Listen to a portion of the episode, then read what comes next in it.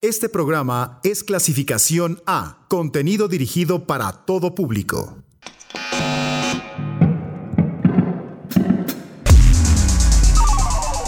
Los hechos fuera de la banda.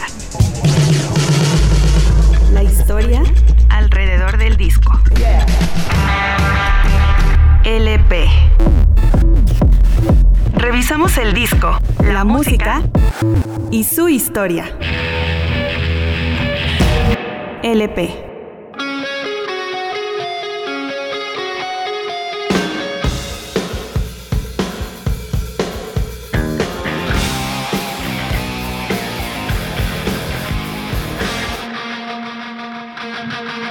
Guns N' Roses, Appetite for Destruction, Geffen Records 1987.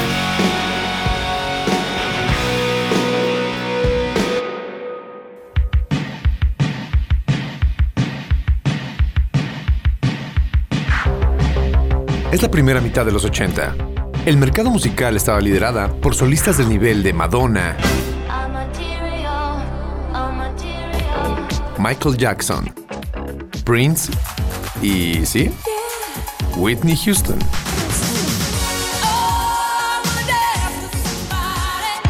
La década tenía un perfil volcado al pop. Ah, y debemos recordar que el canal MTV iniciaba transmisiones. Por otra parte, el rock era el género juvenil que contaba con enorme apoyo del público, pero estaba sobre todo liderado por viejas glorias del rock, como Aerosmith, Peter Gabriel, las chicas de Heart, Van Halen, ACDC. Mientras tanto, en la escena underground de Los Ángeles ya se gestaba la que se convertiría en una de las bandas emblemáticas que tendría el reconocimiento mundial. Y que lograría un estilo musical imitado el resto de la década y bien entrado en los 90. Esta es la historia del inicio de Guns N' Roses y su disco debut, Appetite for Destruction.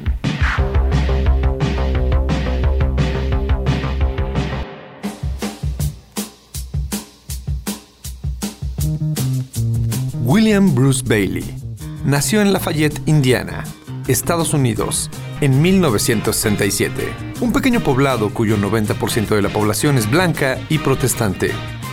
William fue un muchacho conflictivo y pendenciero.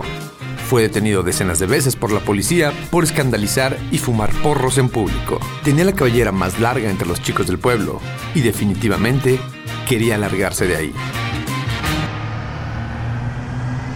Claro, lo hizo. Se cambió el nombre reemplazó el William por Axel, que era el nombre de su primera banda de rock. Se quitó el apellido Bailey y lo cambió por Rose, pues así se apellidaba su verdadero padre, a quien conoció en su adolescencia, y formó una nueva persona como Axel Rose. Se fue a la ciudad de Los Ángeles, en donde casi al llegar, un ladrón lo robó y le dijo, ¿Sabes dónde estás? Estás en la jungla y vas a morir. Welcome to the jungle.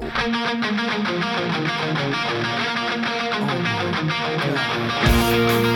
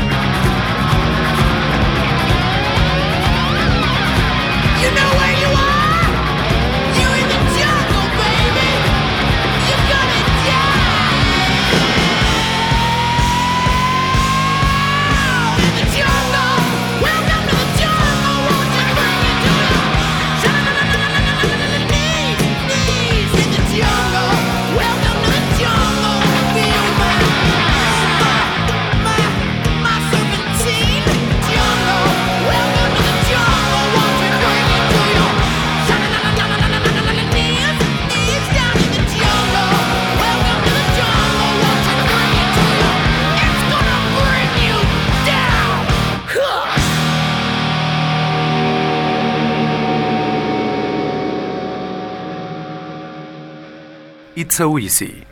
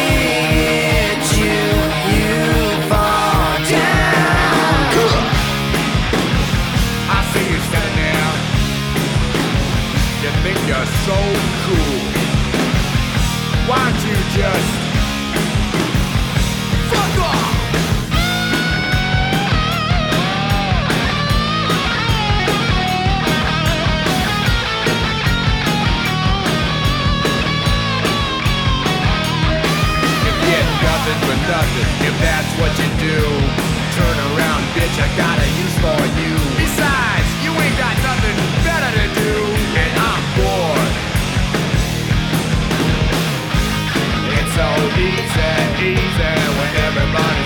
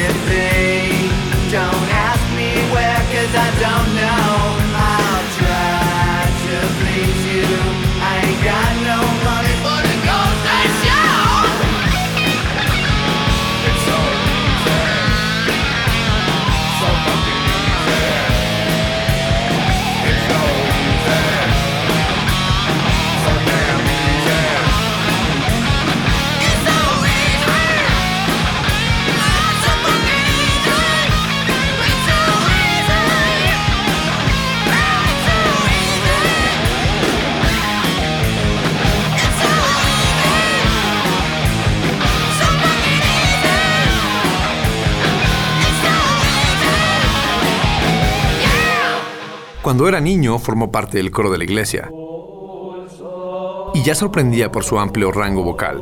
Nunca destacó en los estudios y su actitud rebelde le generaba enemistades. Muchas enemistades.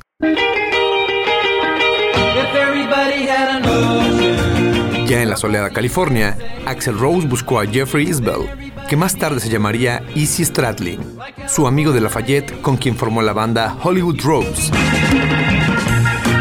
Otra banda también marginal, llamada LA Guns, terminó por fusionarse con la primera, y en un juego de ambos nombres decidieron llamarse Guns N' Roses, integrada por músicos tan fantásticos como sus nombres, Axel, Easy, Slash, Duff y Steven. Perseguían el sueño de ser una banda reconocida. Y mientras eso ocurría, no tenían dónde dormir. Llegaron a vivir en autos, en el sofá de amigos y novias y en casas abandonadas. Y aunque todos tenían historias distintas, coincidían en estar todas las noches buscando clubs de mala muerte para tocar las canciones que iban acoplando.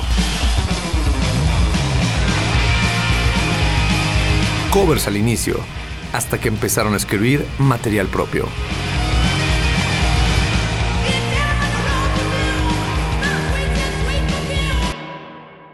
Night Train.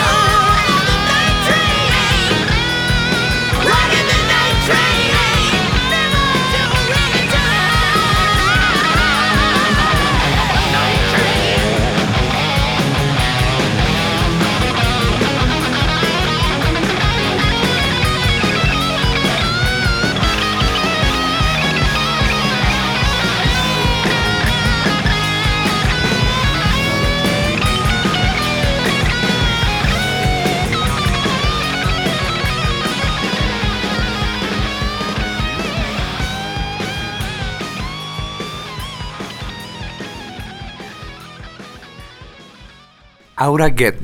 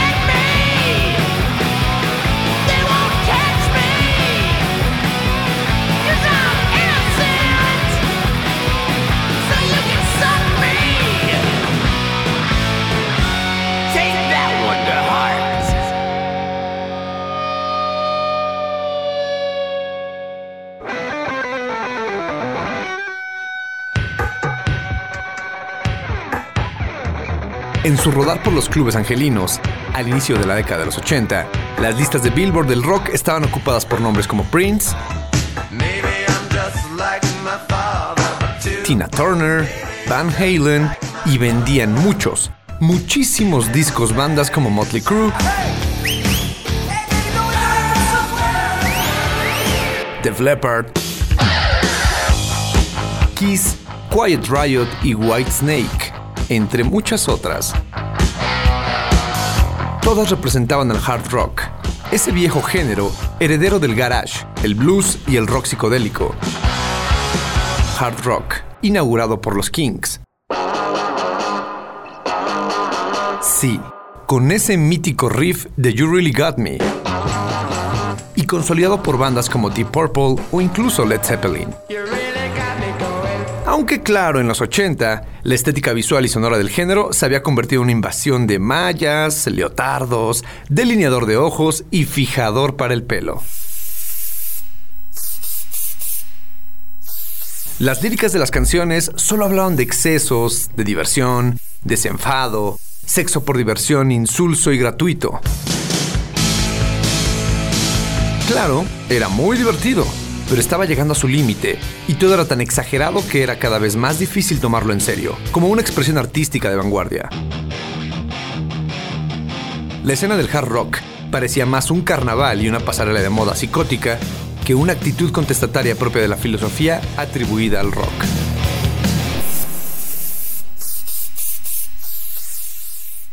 Mr. Brownstone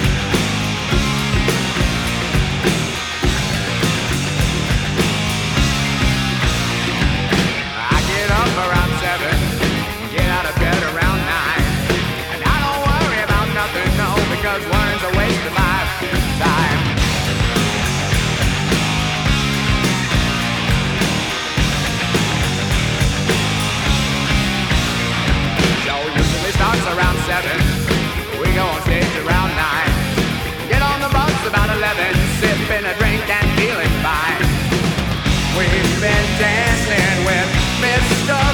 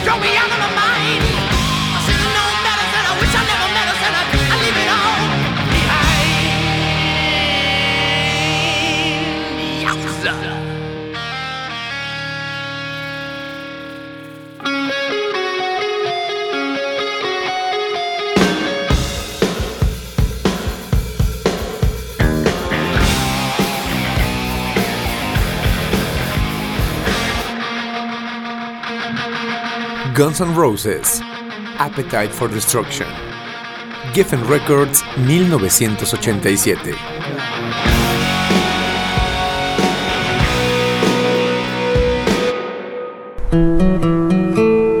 LP. Paradise City.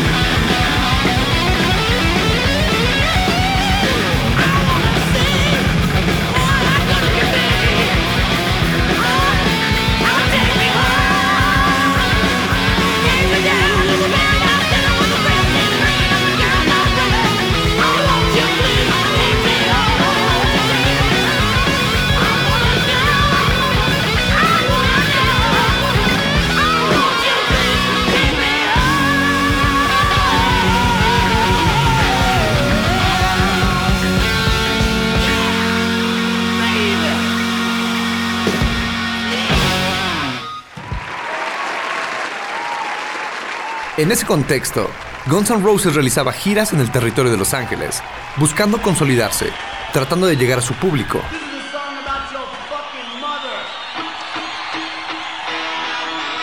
Grabaron un EP en el que querían transmitir lo que lograba la banda en vivo, que dicho sea de paso, era un evento poderoso y memorable.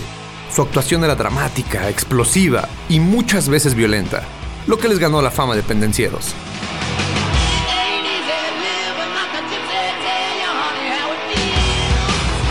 El EP de cuatro canciones, Life Like a Suicide, estaba formado por dos canciones de la banda y dos covers, uno de ellos de Aerosmith. Tuvieron algunos problemas con los derechos de autor, pero nadie tomaba en serio a una banda más de chicos con pelo crispado. Hay versiones que dicen que, en efecto, el EP se grabó en vivo, pero en un estudio, no en un club, y al final le fue agregado el sonido del público.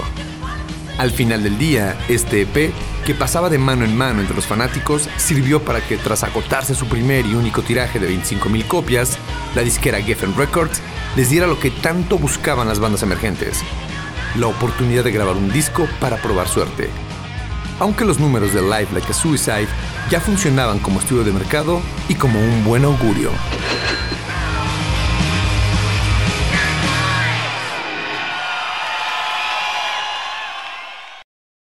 Miami Chill.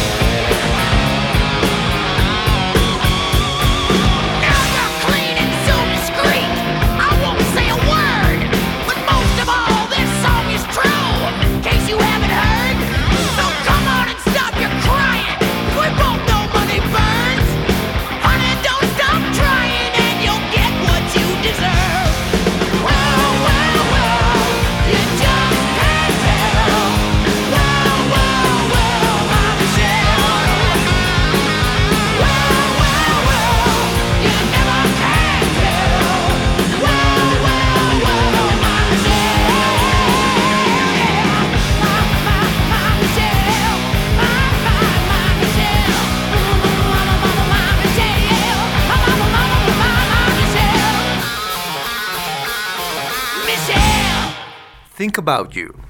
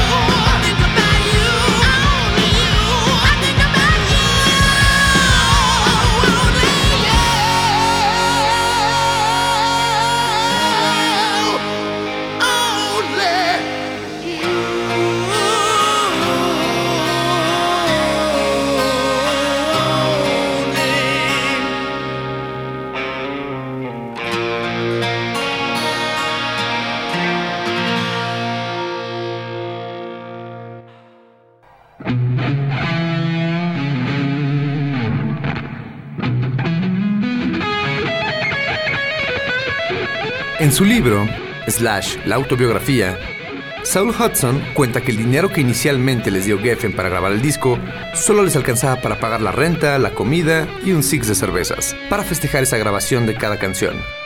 Lo hicimos totalmente sobrios, asegura. El tiempo de la cocaína y el sexo en el estudio llegarían más tarde.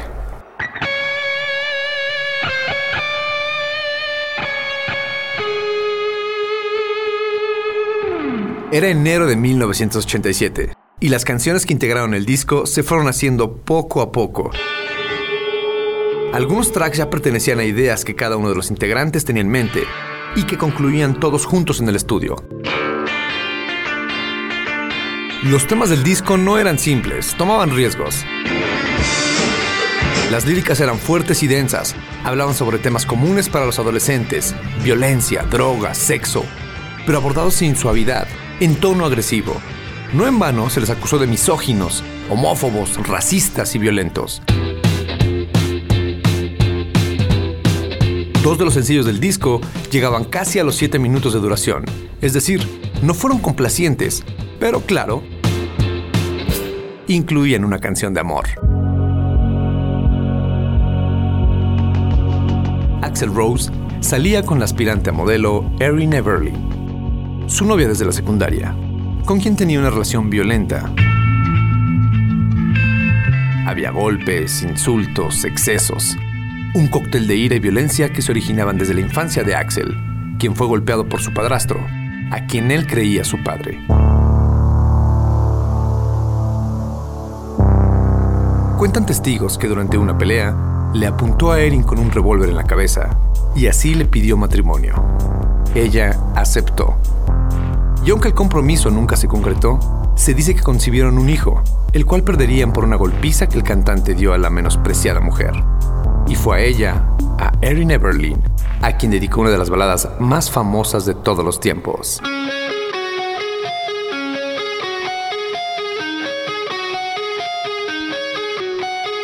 Sweet Child of Mine.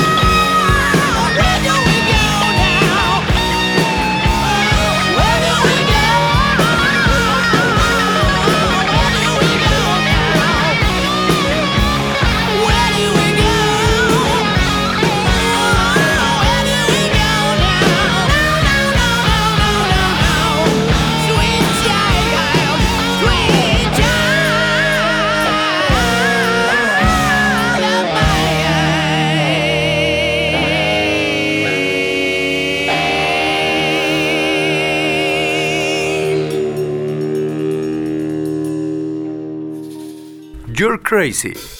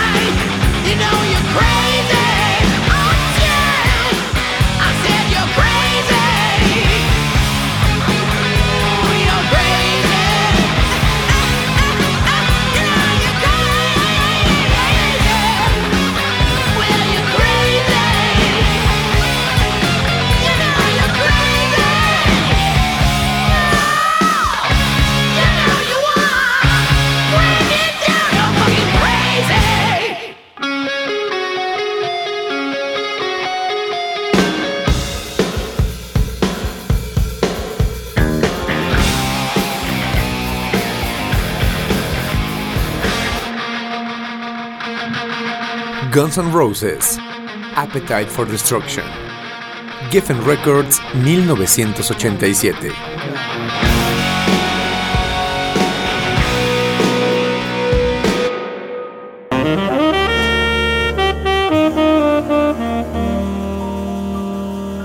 LP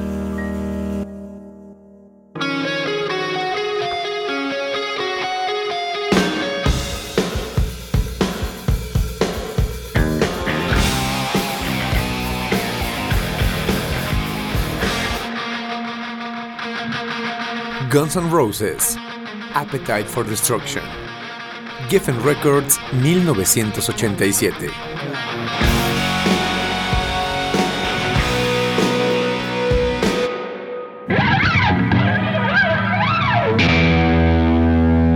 El disco salió a la venta y tuvo una recepción medianamente aceptable, pero la banda no se rindió. Inició tantas giras y conciertos como podían cubrir y lanzó el video de Welcome to the Jungle.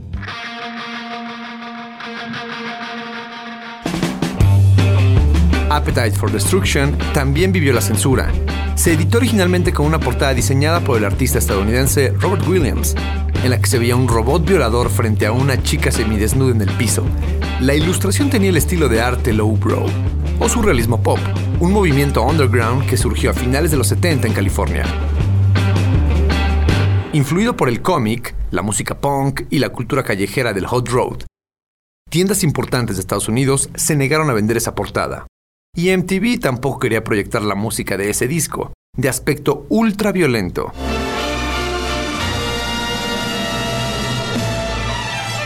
Por ello decidieron cambiarla, y quedó la hoy tan popular cubierta de la cruz con adornos celtas que tiene los cinco cráneos de los músicos. Anything Goes.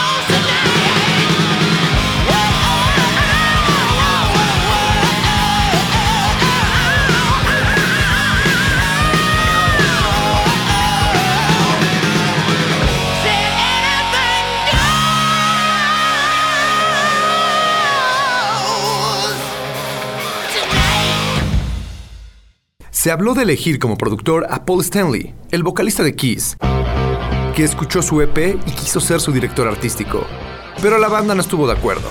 Además, Slash tuvo una diferencia con el vocalista de Kiss. Stanley enfrentó a Slash. ¿Por qué estás diciendo a mis espaldas burlas sobre mí? ¿Que soy gay? ¿Que mi ropa es ridícula? Fue el reclamo que le hizo y se dejaron de hablar durante 16 años.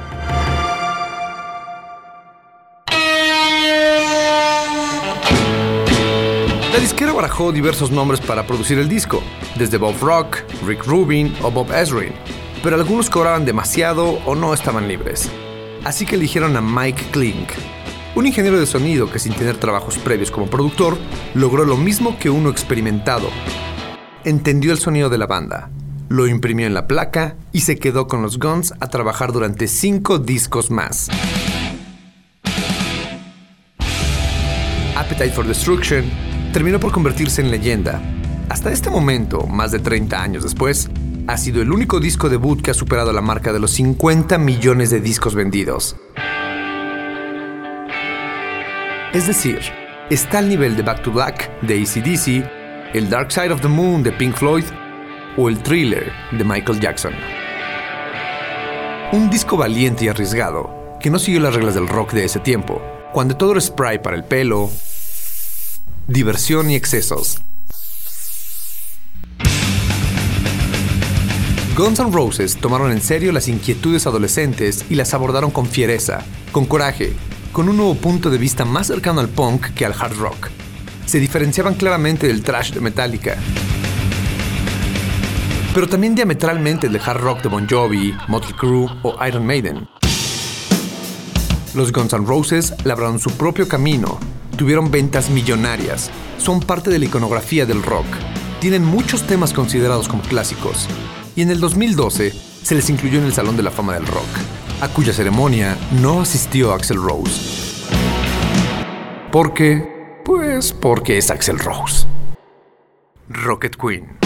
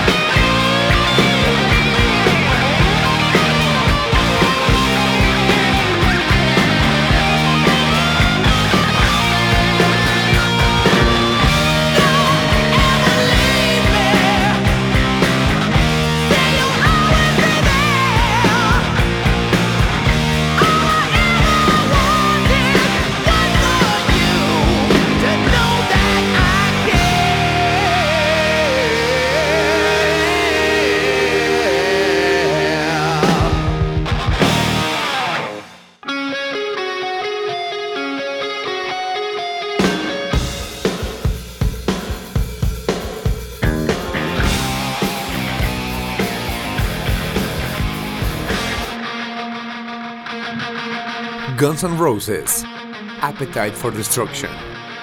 Geffen Records 1987.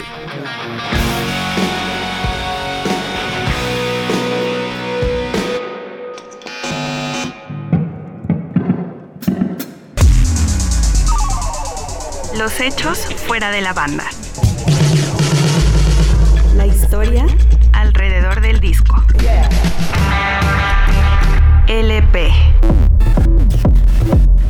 El disco, la música y su historia. LP.